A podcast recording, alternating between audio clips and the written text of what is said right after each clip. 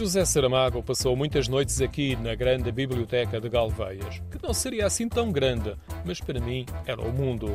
A expressão do escritor revela como foi importante para si a leitura e a recolha de informação nas suas locações habituais no horário pós-laboral à Biblioteca Municipal de Lisboa, no Campo Pequeno. Para além da consulta de um acervo de 60 mil documentos, desenvolve ainda um conjunto vasto de iniciativas, como salienta a sua coordenadora Fernanda Bandeira. Nós temos atividades para todas as faixas etárias, que vão desde as fiadeiras de histórias para crianças. Temos workshops, lançamentos de livros, apresentações apresentações de livros, já temos tido festivais ali no Jardim, palestras, conferências. Algumas destas atividades têm lugar na sala dedicada a José Saramago. É um amplo espaço que ainda preserva as estantes da biblioteca original. No entanto, o edifício é muito mais antigo. Data dos finais do século XVII. Era uma casa de férias da rica e poderosa família do Stavra e mais tarde da família Galveias. O edifício ainda preserva alguns vestígios dessa época. Por exemplo, quem entra na sala Agostina Bessa Luís imagina o ambiente do palácio, com a luz natural das janelas a dar vida às pinturas em tons suaves que estão no teto do antigo Salão Nobre.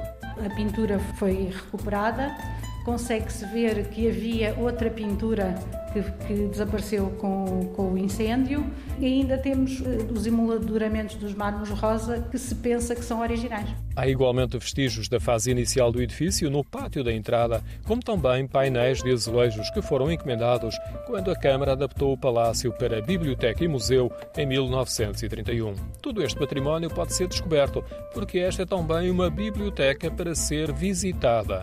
Um dos segredos a que podemos aceder é uma varanda com vista para o jardim, para ler ou contemplar o espaço verde.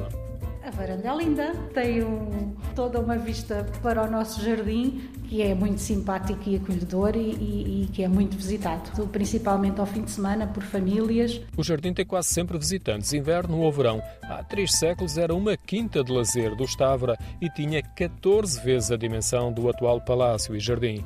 Hoje, o acervo do conhecimento e cultura atinge uma dimensão muito superior, desde uma edição antiga e ilustrada dos Lusíadas até à documentação de Herberto Helder, que também vai ter uma sala na biblioteca.